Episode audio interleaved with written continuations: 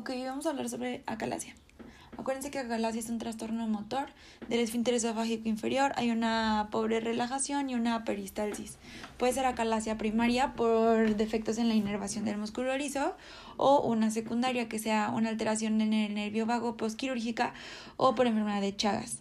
Ahora, manifestaciones clínicas, eh, va a ser disfagia que inicia sólidos, progresa a líquidos, va a haber regurgitación de alimentos no digeridos y este, va a haber dolor torácico, pirosis, también va a haber un poco de molestia al momento de digerir alimentos fríos y estos pacientes no van a responder a inhibidores de la bomba de protones.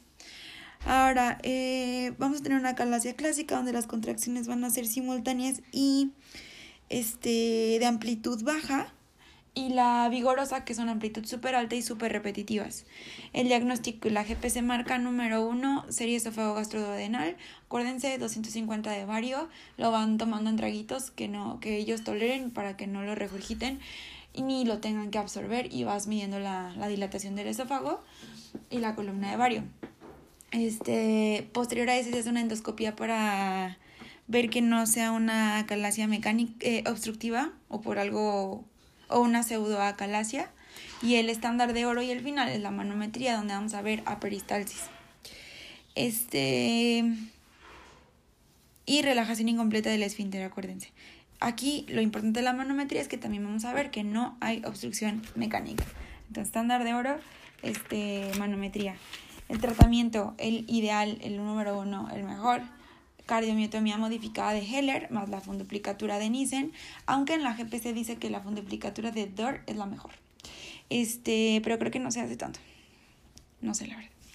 Eh, si son ancianos, lo ideal son dilataciones tipo 2 eh, y si el paciente ya no es candidato a cirugía o no la quiere, se darían eh, nifedipino o dinitrato isosorbide que se toman antes de los alimentos, son de vía sublingual y sus efectos adversos, edema periférico, cefalea e hipotensión.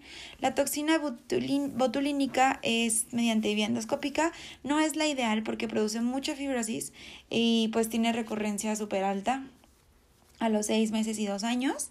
Eh, ¿Cómo se hace? Eh, inyectas 100 mililitros de toxina botulínica en bolos de 0.5 a 1 mililitros este, arriba de la unión escamocolumnar.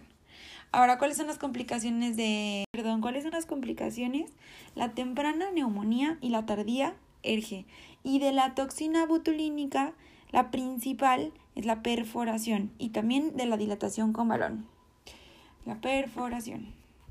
Hay que acordarnos nada más de los estudios. Acuérdense que en la serie esófago gastroduodenal vamos a ver la punta del lápiz, cola de rata o pico de pájaro.